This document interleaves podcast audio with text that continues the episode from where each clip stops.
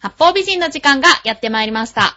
この時間は私めぐみが、ちょわへよ .com よりお送りしております。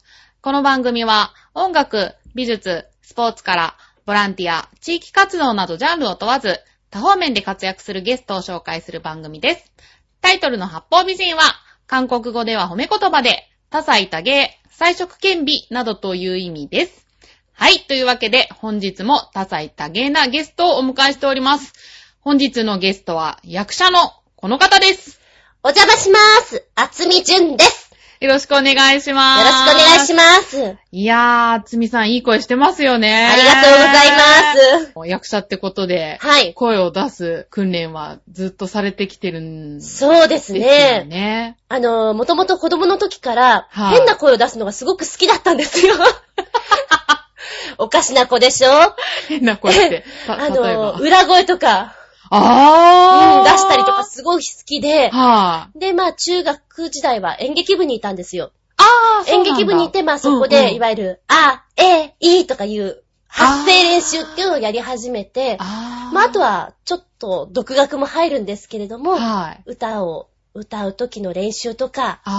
いろいろですね。はい。と小さい頃からね、はいそうやって役者としての土台を着々と。ああ、どうだろう。子供の時は、単に楽しいからやってたっていう感じですよ。まあ一番必死だったのは多分、高校ぐらいの、はい。ちょっとお芝居楽しくなってきた時に、うん。あの、そういう練習をすごいやってた時ありましたね。で、大学ぐらいになったらもう腹筋とかすごいやってましたね。毎日。すごい。毎日？毎日で毎日、えー100回以上やってたので、はい。何夜中12時過ぎ、そわそわするんですよね。気持ちが。腹筋、腹筋しなきゃ。何もう、そういう染み込みがあって、パブロフじゃないけど。で あの、修学旅行じゃないけど、そういう合宿とか、はい移動中とかでバス乗ってたりするじゃないですか。はいは腹筋しなきゃ。腹筋、今日の腹筋まだなんだけど、気持ち悪くて気持ち悪くて。い。すっごいアグレッシブですありね。ましたよ、そういうの。やあ、そうなんだ。っぱり大学ぐらいが一番そういうのは激しかったですね。そうなんですか。腹筋。で、あの、夜遊びして、はい。まだ今みたいに満喫とかなかったから、はいわゆるファミレスとかで過ごすんですけどい。も、はもう1時2時ぐらいが一番しんどかったですね。腹筋、腹筋、腹筋。い。腹筋がしたくて禁断症状が起こるみたいな。そうなの。で、腹筋と、あの、いわゆる発声練習、滑舌練習とか、早口言葉っていうのを毎日やってたので、はい。もうしないとダメだ今日しないと私もうダメだって気持ち悪くて。そうなんだ。初めて聞いた、そんな人。え、いや、多分ね、そういう運動系の人はなると思いますよ。嘘、本当に？うん。で、あの、いわゆる、柔軟体操っていうのも毎日やってたんですよ。はなので、柔軟しない日は気持ち悪かったい。ね。へー。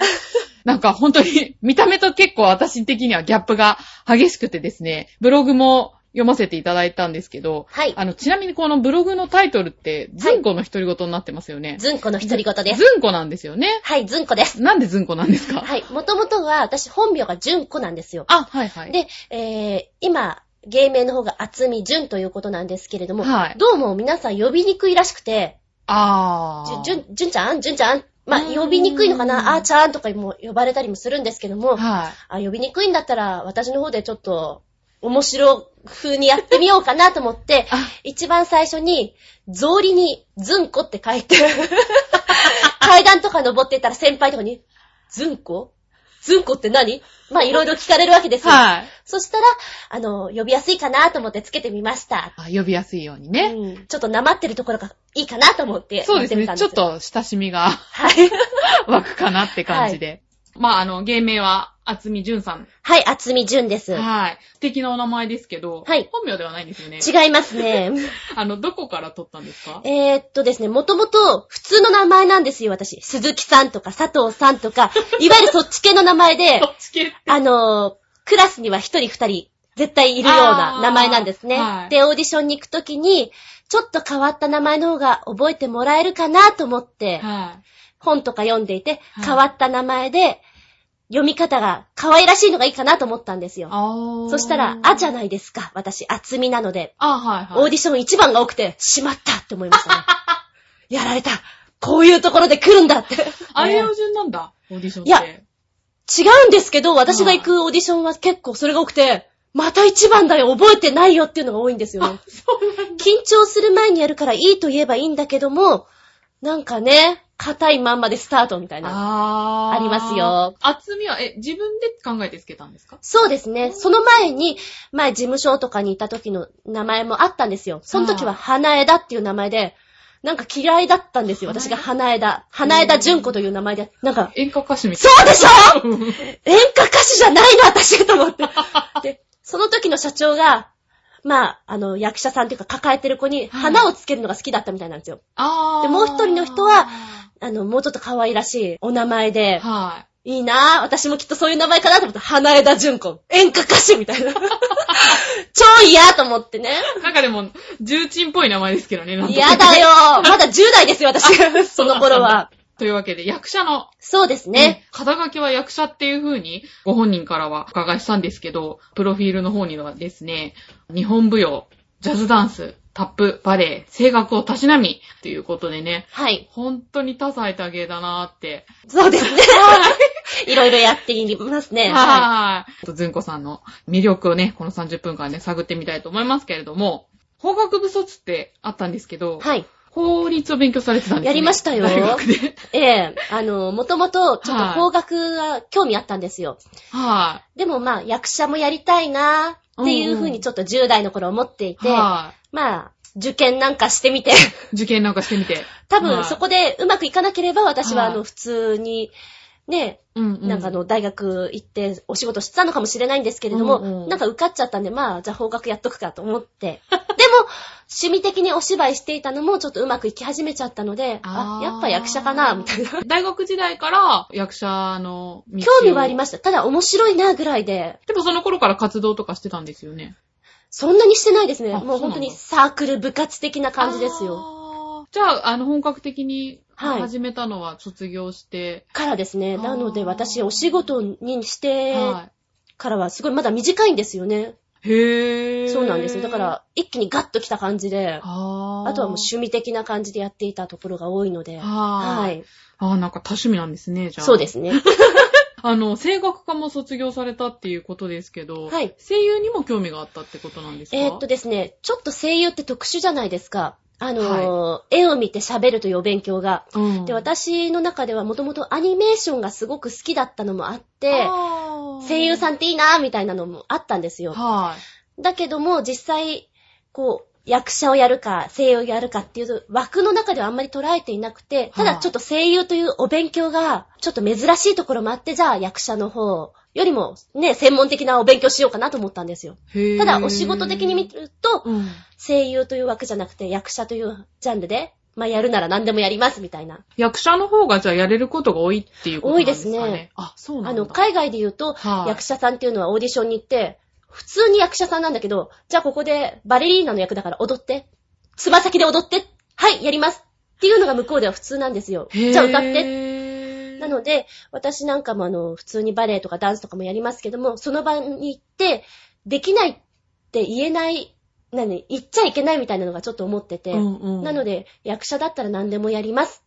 あの、どんと来いみたいなね。へー、もうオールジャンル OK みたいな。そうですね。海外のお話出ましたけど、海外でそういう活動されたこともあるんですか？はやってはいないんですけども、ちょっとそういうオーディションなんかにいて、ハローみたいなちょっと外人さんもいたりなんかして、やっぱりそういう時には自己アピールとかも、みんながやらないことをやった方がいいかなっていうのはありますよね。あーうんまあ映画、テレビ、ラジオ、CM、舞台等で活躍っていうことでね、はい。今まではい出た映画とか、テレビとか、はい。たくさん出てますけど、どんな？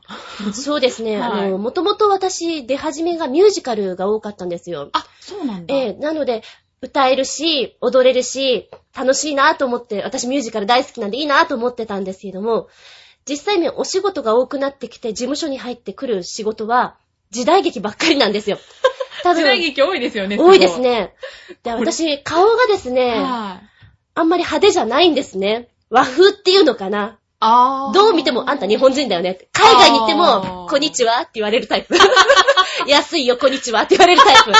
絶対日本人メニューが出てくるタイプなんですよ。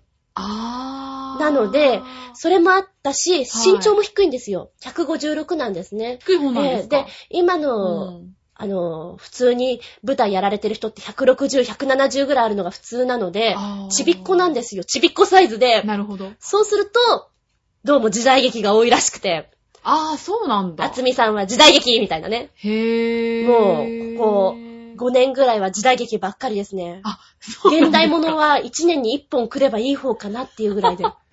もう着物です、みたいあー、あのね、ブログの方にも、な。はい。これ時代劇のそうです写ね。真ですよね。はいあの、本当に、舞妓さんみたいに。それはですね、はいそれが初舞台ですね。初舞台の時の写真ですね。あー、そうなんですか。はいへえー、ちなみにそれは、はい。えー、いわゆる遊女ってやつですね。あ、そうなんですか。えー、アリンスの世界ですね。あー、そうなんだ。は萌え萌えですね。もう私着物着るの下手で、へー。あ、のー、ダメだったんですよ。遊女ってまあそういうお仕事じゃないですか。はい。なので、私が着るとうまく着れてないんで、あ、すごい仕事してきた遊女なんだね。わかります言ってる意味が。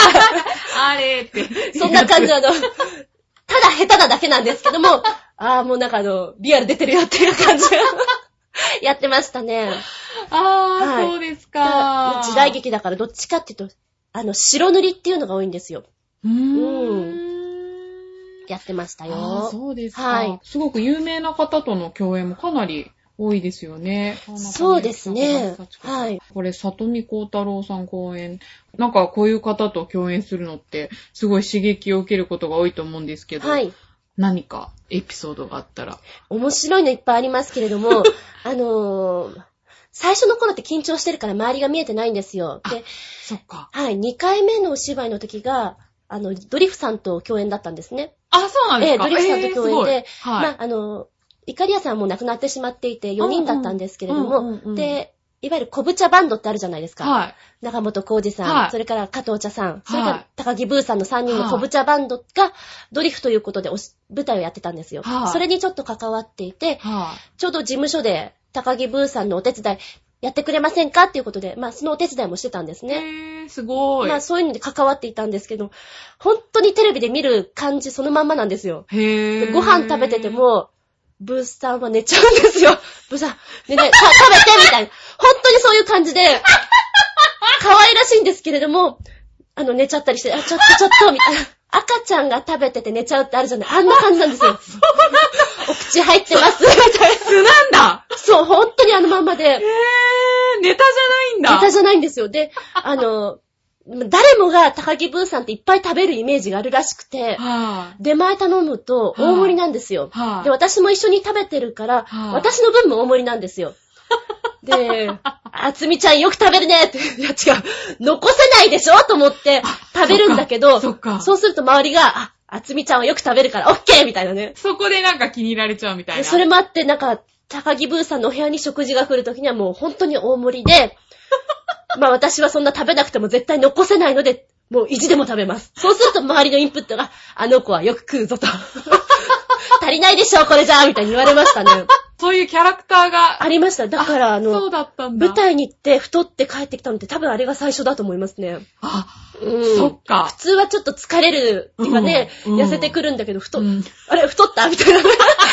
仕事をしてきて言われちゃった？みたいな、ありましたね。うん。加藤茶さんとかもあんなか、本当にあんな感じなんですよ。なのであの高木さんの楽屋に入ってきて、なんか獣くせえなと思ったらブーの部屋だったとか言ってね。ここでコントしてるとか思いましたしね。へー。そういうのとかは面白かったですね。あ、それは面白いですね。うんはい高木さんは本当にいつでも寝ちゃうんで、お風呂とか入ってても心配ですよね。大丈夫かな？なんか本当になんか可愛らしい感あー、じですよ。そうなんだ。この話は貴重ですよ。はい。舞台以外は他にどんなお仕事されたんでえーすか舞台以外ですと、えー、まあ、イベントということで、はい喋りもするんですけれども、はい。まあ、よくある企業様ありますね、会社さんの、うんうんうんうん。えー、研修ビデオっていうのがあるんですよ。うんうん大きい会社さんとかですと。はい。そういう研修ビデオのはい。VP というのにも出てたりもしますねあ、。そうなんだ。はいすごい。えー、いわゆるクレーマーの奥様みたいな感じ。そうなんだ。見たいな。ええもうずっと怒ってる。あなたの製品どうなってんのってずっと怒ってる。で、怒ってるか喜んでるかのどちらか、あの、いいパターンと悪いパターンで、あこんなことをやっちゃいけませんよ、あんなことをやっちゃいけませんよの一つで、それは面白い。。はいい。だ現場で、うん。この近辺、浦安なんですけども、うんうんあのー、3日間ぐらい来ましたよ、ロケで。ああ、そうなんですか。そしたらですね、この辺、ロケしてる時に車で、はい。え、物干し竿かなんかの、なんか車がずっと通ってんですよ。物干し竿。ああ、撮ってる撮ってる。で、そうするとロケが中断しちゃうんですよね。で、あと、渋滞のシーンを撮りたかったらしいんですけど、はい。浦安渋滞がねえとか言って、あ あの、現場チームが戻ってきて、あ渋滞のシーンがが撮れないと先に進めないとか言って、行行っちゃった限り。で、どうしたんですかって言ったら、あの、なんかあの、売り場っていうか、ダイエーさんとかありますよね。はいはいで、その時に、ちょっとそのダイエーの駐車場に入るので少し並んでますよね。はい。それを渋滞に見立ててきたって。なんか、子育てを使ってましたよ。あ、あーでも、そこしかないかも。えで、まあそういう VP ととかもやったりもするんですけども、はい。一番ちょっと変わってるなと思ったのが、はい。えー、マジシャンのステージですね。お祝い事があって、まあ、プリンスホテルさんなんですけども、そちらであったイベントのはマジシャンのコーナーがあって、い。はマジシャンのアシスタントのお姉ちゃんをやってきました。い。へー。はい。で、、いわゆるマジックの中のうん。裏側ですのね。あー、えその辺のお手伝い的なものというか。あー、え、あの、箱の中に入ったりとかじゃなくて？あー、近い。私はですね、串刺しになるでやりました。えー、そうなんだ。え、やりましたよそういうのって、ど、どんなことするんですか？って聞いていいのかな？えーと赤ちゃんね、まずいですか？あ、でも、うんあのー、マジシャンは、うん種はあるからねって言ってました。あー 種あるのは当たり前だろうみたいな。まあまあまあ、そうですようん。ね。で、それをうまく見せるのが腕なんだよっていうことで、へー。まあ、一番最初に言われたのが、うんあつみさん、腹筋大丈夫？って言われましたね。何聞いちゃってんだろう、この人って思いましたけど。もう全然バッチリじゃないですか、でも。うんそうなんだけれどもうん。うん。あの、そういうところで、はまあ、いわゆる仕掛けをしい。て、はい。あ、腹筋使うんだ、私、と思って。はー。はい、やりました。ね。腹筋を使うんだ、串刺しにされるときは。うん。で、はい。えー一番最初にリハの時にですね、はものすごい腹筋使ったんですよ。え、これちょっとおかしいんじゃない？多分私じゃないとできないよねっていうぐらい腹筋使ったんですよ。い。へー。でそしたらですね、後々聞いたら、あ、ごめん、仕掛けがうまくできてなかったな。そりゃそうだろうよって。多分これ普通の人だったらプルプルしちゃうよ。まあ、そうなんだイメージ通りに串刺しになるのを、まあ、イメージしてもらったら早いと思うんですけれども、はいは串刺しになってしまって、い。はい。お姉ちゃん大丈夫かなっていう、そういうマジックですね。へー。痛かったりとかはないんだ。ないですよ。へー。あとはもう、お芝居。居ですね。はい。そうなんだ。私のお芝居とマジさんのお芝居とは含めながらって感じなんですけれどもい。、へー。まあそういう裏側も見つつ、本当にいろんなことしてるんですね。そうですねその時に、あ、腹筋やっといてよかったなとか、出番の時にちょっと歩き方とか綺麗な方がいいから、あダンスやっててよかったなとか思いますよね。あー、もう何でも活かせるって感じですね、うんじゃあ。そうですね。だから、うんあ、こういうところで使えるんだっていうのは思いましたね。はあー。ね無駄のない人生っていうか、い。無駄もありますけどね。あそうですかいっぱいはい。本当にいろんなことされてますけど、はい。あの、ご本人が演じるものは時代劇が多いっていうことですけど、自分に向いてるなって思います？時代劇は。ど、多分、はい見た目的な、喋らなければ私は時代劇合うと思うんですよ。あのー、押して明かそうというか、おとなしそうに見えるらしいので、あ、うん。ただどちらかというと私、やんちゃな方なので、ねえ、バイク乗ってるし。そうなんです。普段バイク乗って、オラオラじゃないけど、そうなんですよ。私最初に厚みさん見たとき、可愛らしい人なんですけど、その時の服の模様が、アーミー柄です、ね。あ、右柄、はいそうそう。かっこいい人だなと思って。そう、声とかも可愛いのに、今日、あ、もう超飲み会行きたいんですけど、バイクだからダメなんですって、ずーっとバイクで帰ってしまったっていう。そうなんですよ。だどっちかっていうと、アーミー柄で決めてるタイプで、あの、小汚い格好をして、いやいや。やんちゃをしてるタイプなんですよ。だから見た目とちょっと性格が合ってないので、時代劇をやってるとね、うずうずするんですよね。あ、そうなんだ。ああ、もうみたいな。かなり我慢してる世界ですね。あ、そうなのか。え、でもじゃあ、学生時代とかって、どんな感じの子だったんですか？学生時代はでも、こんな感じですよ。こんな感じ？あのー、やっぱ危ないよそこはっていうところに行っちゃうタイプ。あチャレンジャー的な。あー。ねえ、先ほどもなんかバイクでよく遠出するっていう話でね、長野まででしたっけ？長野行きましたね。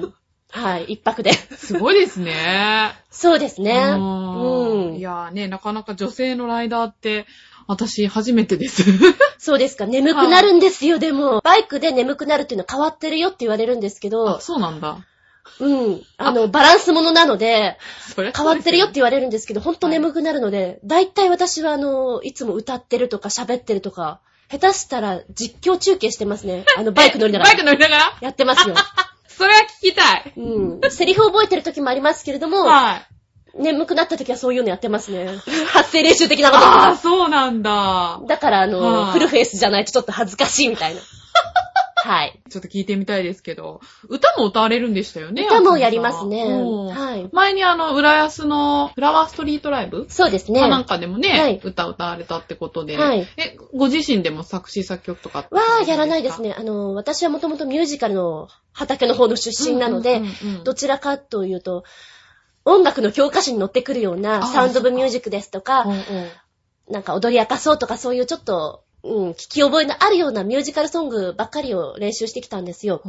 で、ちょうどそのストリートライブの方では人手が足りないということもあってバンドさんがいるっていうことで、ちょっとバンドの曲やるみたいな方向があったので、い。カバー曲をやったんですけども、はい。まあ、あの、プリティウーマン、木村カエラちゃんがやった、プリティウーマンとか、その辺をちょっともじってやったんですけれど、えーあ、いいな、聞きたかった。いやー、どうですかね。面白いなとは思いましたけれどもね。あ、そうですか。なんか今までやったことがなかったので。ちなみにあの、はい日本舞踊とかね、ジャズダンスとか、ダンス系をやっていたはいことが多いみたいですけど、えっ、と、一番最初がタップダンスなんですよ、私。それもまた珍しいえっ、とですすねね。、ちょうど、あうのん、雨の日に、うん傘が欲しいなと思って買いに行ったところで、雨に歌えばっていう映画があるんですね。あはいはいはいで、そこで有名なタップシーンがあるんですけど、それを流していて、それ見て、やりたいと思ったんですよ。それがへー10、多分16歳ぐらいかな。はで、タップダンスのこうスタジオを探して、行ったのが多分その、ダンスやり始めなんですよ。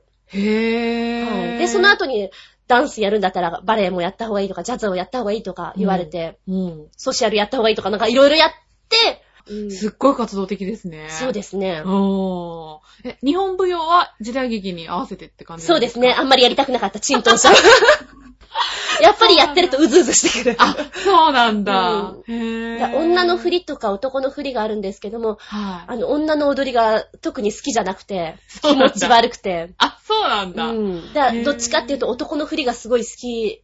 えっ、と、おセンスを、はい。あの、ちょっと小道具的にこう、いろいろ操ったりする方が好きで、はい。なんかアクロバティックな方が好きでしたね。あー、うんそうなんですか。はい。でもね、なんか、あつみさんの顔で、そういう風に言われると、すごい、未だにギャップがあって、ちょっと私の中ではね。ギャップありますかよく言われます。ですよね、ね。言われます。まあ、そんな、あつみじゅんさんなんですけど、はいまあ、今は、教える方にそう回ってるっていう。ですね。今、あの、事務所をちょっと一旦辞めまして、はいはいフリーなんですよ。で、あうんうんうんその事務所がもともと時代劇がずっと多かったので、うんもう、本当に一年の半分ぐらいは着物を、着物の生活で、なんか現代に帰れない状態が多くて、東京にもあんまりいられないような状態で、どうかなーと思っていて、い一回辞めたんですよ。はい。で、今はフリーの状態で、なんかお仕事あったらやりますよっていう感じなんですけども、で、教える方の仕事も始めまして、はい。去年の秋ぐらいからですね、はい。子役ちゃんを育てる方をちょっと今やってまして、でもね、ここ、テアトルアカデミーって、ものすごい大手の劇そうですす団でよね。ね。はい。すごいですね。そこで先生をされてるっていう生徒さんもいっぱいいるんじゃないですか？いますすね。ももう、ワンサと言いますね。ワンサと。ねえ、なんか劇団に入るようなお子さんって、どうしても私あのステージママみたいな、ああいう保護者がすごく多いんじゃないかなって印象があるんですけど、はい実際のところって、そういう人もいます。でも、どちらかというと、あの、人見知りするので、お友達を作りに来たとか、なんかそういうちょっと保育園の延長的なことで来てる人もいますね。ああ、そうなのか。どうですか、子供と接するのは。いやー、体力使いますよ。下は年長さんクラスからは、い今は中学生まで見てるんですけど、ええー、ずいぶん幅広いですね。そうです。下は言葉が通じない。下って何歳ぐらいからですか？えー、だから5歳、4歳くらいですえね。そんな子に教えるの、教えてますよ。え、どうやって？言葉を噛み砕いて。言うこと聞きますか？あの、伝わってないのはわかりますね、でもね。あーあ、のーこういうお仕事する前に、やっぱり役者をする前に、はいイベントとかの司会もやっていて、子供賞ってあるじゃないですか。あ、はい、はい。こんにちはこんにちはみたいな。ああれ元気ないぞとか、あれもやってたことあるんですよ。あーあ、なので、似合いますよ、でもそういうの。そういうのやってたんで、なんとなくこのことものね、つかみっていうのがわかったりするときもあるんですよ。それを使いながら、じゃあ疲れたんだったらアンパンマン歌おうかとかね、やったりしてますね。へー。あ、でもなんか、つみさんはすごく子供に好かれそ顔が多分丸いからだと思いますよ。なんかあの、女子供は丸いものにこう、なんていうの、強調するというか、すくっみたいな、あるじゃないですか。う。そこなんですか？私ほんと多分それだと思うんですよ。そうなんだ。うん。あ、でもね、すごい慕われてそうな。そうですね。多分、その辺は大丈夫だと思います。ね、4歳、5歳が一番下で、上は中学生ってなると。そうですねはいだいぶ教え方とかも違うと思いますけど、はい。どっちが難しいですか？ちっちゃい子と。小さい子です。私は、あの、大人、あの、時代劇が多かったんで、やっぱり上の方ばっかりだったんですよ。そりゃそうですよね。うんだって時代劇。30代、40代で若手ですからね。そうなんだ。はいへーなので、50、60中盤で70ぐらいが、あの、ちょっとね、はい大御所ぐらいになってくるので、もう全然若手のクラスにいたので、はい。もう小さい子がまずそんなにいないところにいたので、慣れてないですよね。小さい子に話すっていうのが。が。そっか。最初にやった時に、先生これ読めないって言われた時に、あ、そっか、読めないんだ、と思って。なんかね、プリントとか渡しても逆に見てたりすると、うわーとか思っちゃいますよね。裏っ返しだよ、この子とか思って、大丈夫かなとかね。あー、そっからなんだ。そっからなんですよ。あー、うんそれほとんど幼稚園の先生とかですよね。今そうですね、先生おしっこ、うん、といでーとかね。そんな感じです。はあー、そうなんですか。い。で中学生とかはまた違う教え方になるし、ただ今、装飾男子とか言われるじゃないですか。はいはで、今の中学生とかも割とおとなしいんですよ。そうなんなんか喋れないというか、ああ、こういう子が装飾男子になってくんだな、みたいないね。もじもじしていて、女の子の方が元気。あ、でもなんか現代っ子って。本当にそうですね。あー。でそういうのとかも見ながら、うん。あ、そうかそうか、とか思ってね。子子供いないんだけけど子供のいる親の気分っていうのもちょっとわかりますね。はい。それまたね、勉強になりますね。そうですね。教える方うも。ん。えー、子供に教えてて、何が一番楽しいですか？やっぱりあの、反応が早くて、恥ずかしがらないでうまくできてた時なんていうのは面白いですよね。あーいいねとか思っちゃいますね。掴んでくれた時。掴んでくれた時。あー、なるほどね。えー、じゃあ逆に大変なところとか。集中力ですかね全然ないんですよ、やっぱり。なんかの、あれ、ちょっと待って、さっき休憩取ったのにもう遊んでるっていうか、今日、今日もうそういうレッスンしてきたんですけど、一人男の子が、まあ多分4歳ぐらいなのか、くるくるくるくる回ってるんですよ。で、目回ってるのが多分楽しいのかな。で、教室の隅でくるくるくるくる回ってて、あー、この子どうしようと思って、とりあえずほっとくかと思って、まあ、ねみんながこう、あー、いいとかやってる時にくるくる回っていて、本当ですよ。で、これやりたい人って言って手洗ったりするときに、じゃあやってみようかって言ってね。あ時々こう、現実に引き戻してあー。うん、そっかー。そうな感じでね、やってますよ。それはなんか、どっちかっていうと本当に幼稚園の先生的な要素が必要なそうですね。ですね。でもなんかあの、お芝居とかやるときに、ちょうど私の年齢ぐらいから、あの、こういう、子供がいる設定っていうのもちょっと増えてきてるので、うんうんうんうんまあでもそういう目線がね、なかったんで、ある意味勉強になりますよね。あー、そっかそっか。そういう役はやられてたことは？あのー、やった中では、子役ちゃんはいないんだけども、じゃあこれ子役ちゃんがいると思ってやってください、みたいな。の毛布に、これ毛布なんですけども、子役ですから、みたいなイメージであー。ありますよ。監督が顔描いてくれてね。今笑ってますから、とか。いや、描かなくてもいいよ、みたいなね。ありますねだからちょうど今ぐらいからはは、い子役がいる役も回ってくるので、はい。多分、私に今勉強になってんだなとは思いますね。あー、そうなんですか。はい。やってもらいたいですね、なんか。何をですか？ここで なんか、ここに子役がいると思ってじゃないけど。子役がいると思って、でも一番最初やっぱり目を見て挨拶でよーってやってますね。あお返事してくだい。さいって。本当に先生ですよ。あー、うんめちゃくちゃ先生ですよね。うん。で、あの、あとは、じゃあ先生が言う後に続いてやってくださいって。へー。で、やはりどちらかというと私時代劇が多かったんで、今日やってたのは、あの、昔々お父さんのことを父上って言ってました。母上って言ってましたっていうのをやってたりしましたね。あー。舞台って、はい時代劇とかだと、特に方言とか、はいそういうのもあるんじゃないかと思うんですけど方言ですか、はいありますね。はえーっと、そういう方言で指導がつくときもあるんですけれども、テレビっていうのは、はちゃんと NHK さんとかだったらそういう方言指導が来てくれるんですよ。方言指導？方言指導でこういう風に喋ってくださいとか。こういう風に動いてくださいっていうのが来るんですけど、舞台の場合は、じゃあ頑張ってくださいって。割とあの、皆さんプロですからやってくださいっていう感じなんですよ。なので、知り合いに関西弁喋れる人いたら、教えてっつって。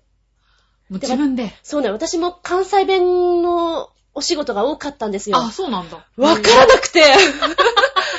で、あの、うんまあ、その時は芸者さんで、はい。今も多分できないと思うんですけど、はい若旦さん、なんか美味しいもん食べに連れてっておくれやす、みたいな、そういう喋りがあったんですけど。あなたの喋りは京都だからねって言われて、もう出番の前にその関西の人を連れて、合ってる？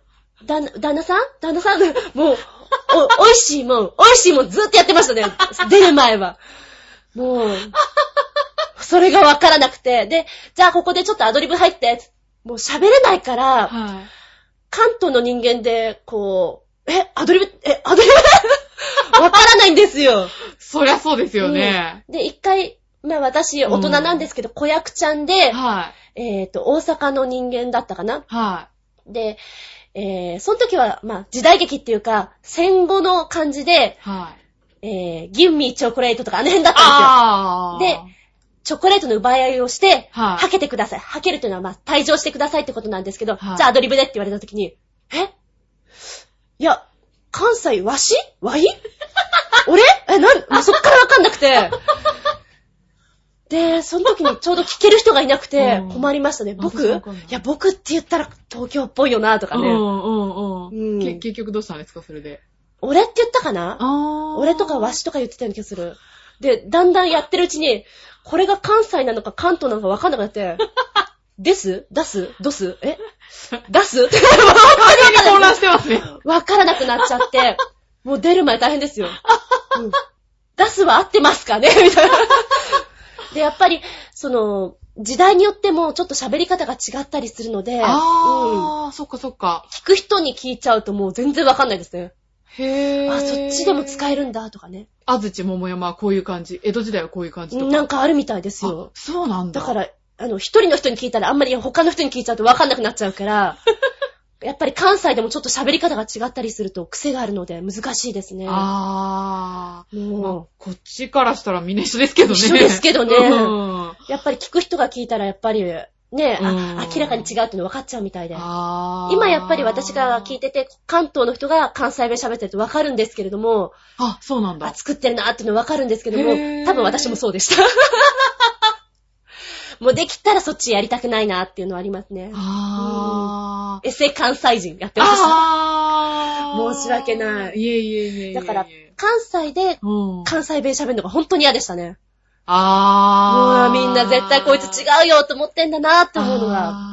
なんか、割とね、関西の人は、関東の人が関西弁喋るの好まないって言いますもんね。うんだって明らかに違うなと思いますもん。で、あの、広島とかあっちの方に行っていて、はい。まあ割と関西弁だったら、まあごまかせてるかなとかちょっと思ったりもね。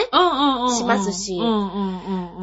東北の方とかだったら、まあまあまあ許してね、みたいな気持ちでやったりもしますけど、はいやっぱりでも、テープレコーダーとかは、い MD とかこういろいろ撮っては、い常に聞いてましたね、そういう関西弁とかは。へー。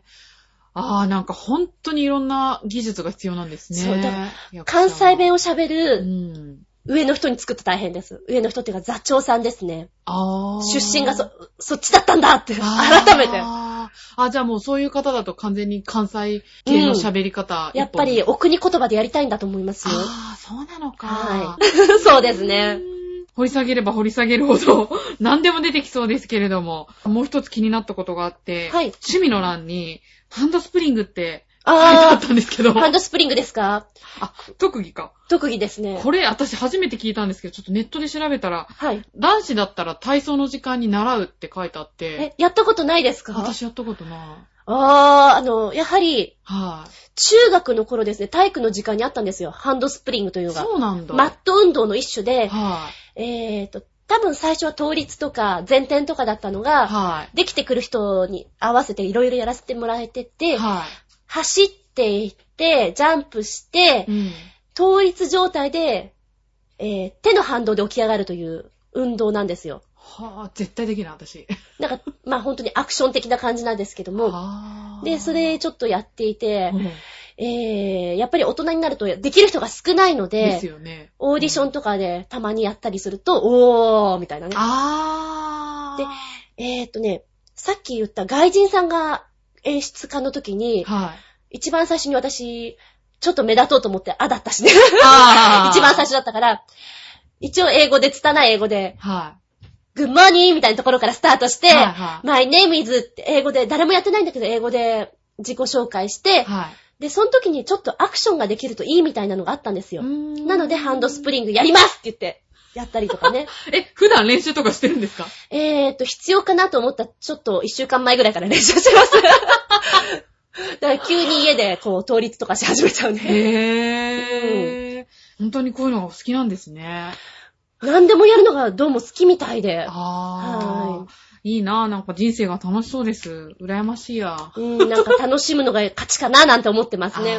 まあね、そんな厚みずんさん、もっともっとお伺いしたいところですけど、そろそろお時間の方が迫ってまいりましたのでですね、厚みさんのはい今後の公演の予定とかもしあれば。そうですね。あの、今後のお仕事の予定はまだ今のところゼロなんですけれども、はい。まあ、子役ちゃんにちょっと教えつつ、えええええー、まあ、最終的には多分事務所を決めてお仕事をつなげたいなとは思うんですけれどもね。うんうんやっぱり演じる方をやっていきたそういっていう。ですね。で、どちらかというとちょっと時代劇から離れたいなとは思いますけれども、いかんせんこのお顔なのでまた時代劇にいるかも。